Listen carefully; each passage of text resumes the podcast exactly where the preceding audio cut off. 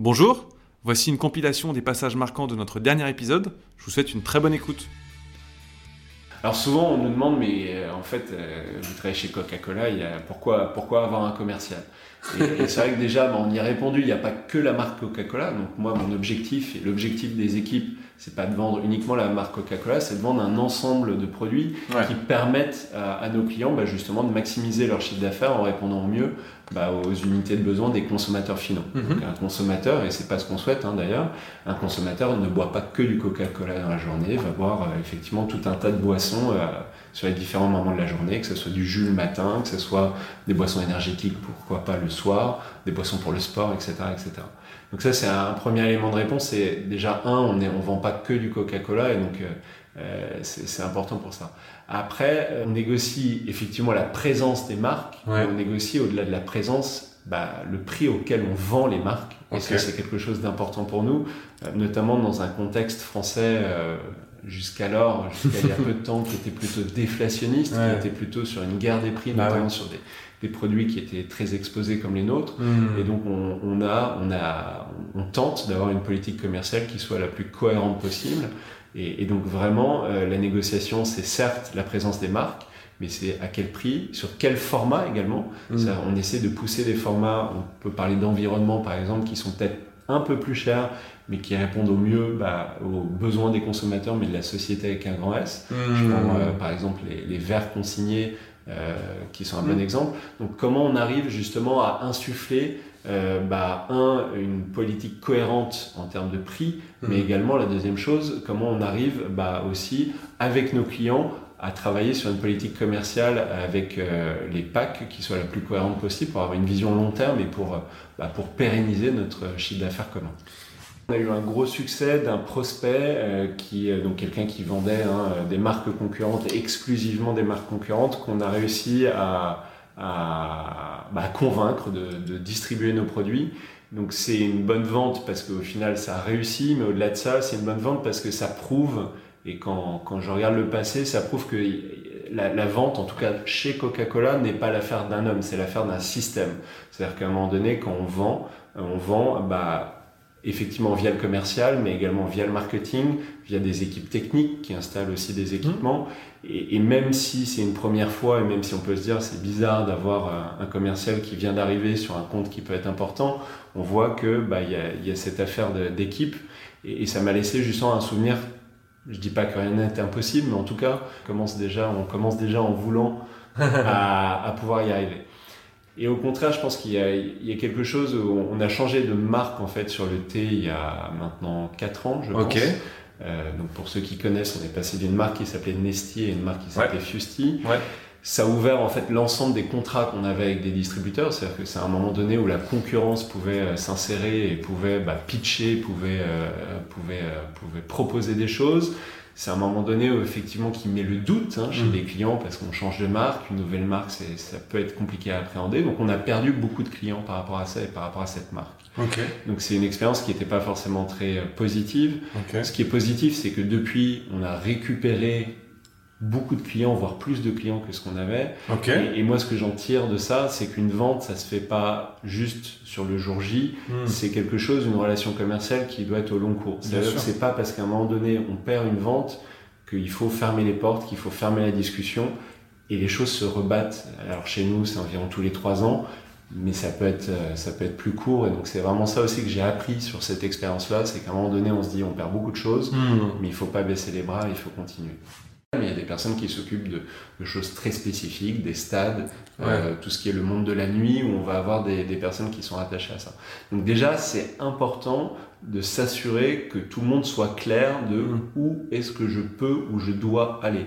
Ça a l'air euh, bête comme ça, mais à un moment mm. donné, si on n'est pas clair là-dessus de façon très précise, sur 400 personnes, ça va être compliqué. Mm. Et donc ça, on, on a, nous, euh, clairement, euh, une liste hein, de points de vente, une liste de, de clients pour chacun euh, pour qu'il soit clair sur, sur cette chose-là. Et par rapport à ta question, c'est effectivement un autre sujet, c'est comment j'arrive à motiver, à animer des équipes alors même qu'ils ne facturent pas et donc ils n'ont pas un chiffre d'affaires qu'ils suivent. Alors, la première chose, c'est comment on peut essayer de rapprocher justement cette prescription d'une vente.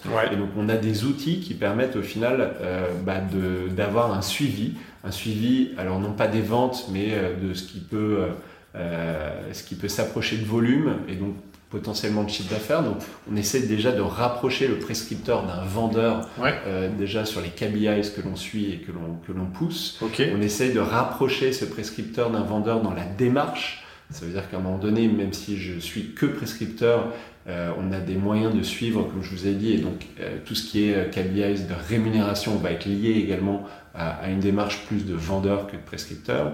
Et, le dernier point qui est le plus important, c'est la synergie. C'est la synergie de ces prescripteurs pour les points de vente finaux avec justement le reste de l'organisation dont je vous parlais, qui sont les personnes, pour le coup, eux qui facturent auprès des distributeurs. Pour s'assurer qu'au final, bah, le travail de l'un profite à l'autre et l'inverse également.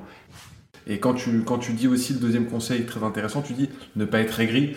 Bah en fait, moi, ce que je dis souvent à mes commerciaux, c'est que l'ego ne sert à rien en vente. Effectivement. Ah, l'ego ne sert strictement à rien. C'est une des phrases, hein, euh, pas d'ego dans la négo. Euh, voilà, c'est une phrase qu'on assez souvent et qui, qui est important euh, parce qu'effectivement, les relations humaines font que l'ego ressort souvent et c'est un des dangers les plus importants.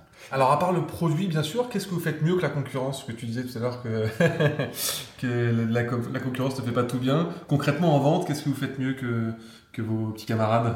Bah, Effectivement, on est convaincu que, que, nos produits sont les meilleurs, mais heureusement, euh, on est des commerciaux.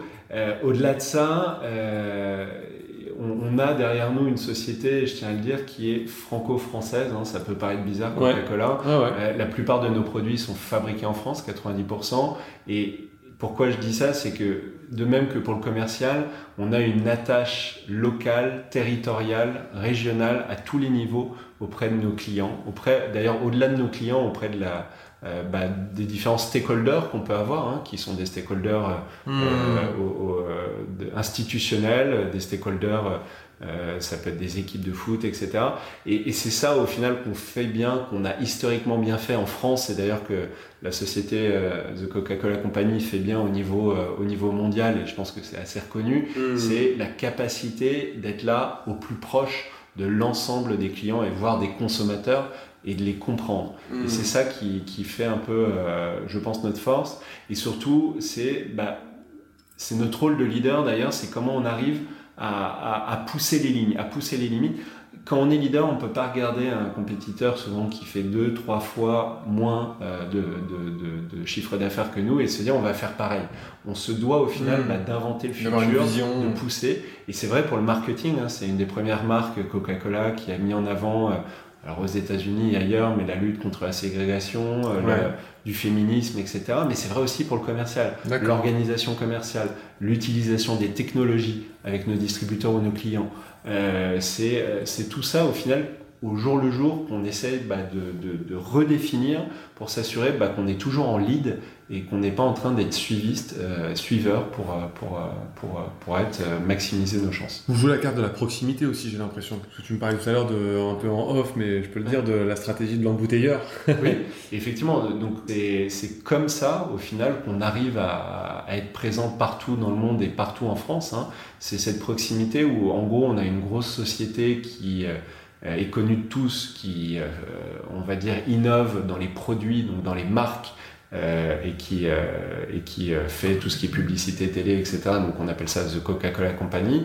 Mais The Coca-Cola Company, dans la façon dont il travaille dans le monde, en final, bah, accorde des droits pour fabriquer, embouteiller, distribuer, commercialiser ses marques sur un ensemble de sociétés qu'on appelle donc les embouteilleurs et dont je fais partie en France. Et, et, et ça permet au final d'avoir une proximité puisque l'embouteilleur par essence, est une société qui est plus locale que la Coca-Cola Company. Et encore une fois, ça permet d'être plus proche des clients, mmh. ça permet d'être plus proche des attentes de ces mmh. clients, et ça permet aussi d'avoir bah, des structures de vente qui sont mmh. totalement différentes en France et dans les autres pays dans le monde. Tant en termes de production finalement que de distribution ou de commercialisation, j'ai l'impression d'avoir une stratégie qui se, qui se, rapproche un peu de, de McDo avec le fameux euh, think, Global, Act Local. Quoi. Ouais. Au final, même nos produits, alors Coca-Cola est une exception dans le sens où effectivement partout dans le monde on a un produit qui est similaire. Ouais. Euh, on se pose souvent la question, mais sur l'ensemble des autres produits, on a des variantes hein, qui effectivement sont différentes d'un environnement à un autre, d'un pays à un autre. Bien sûr.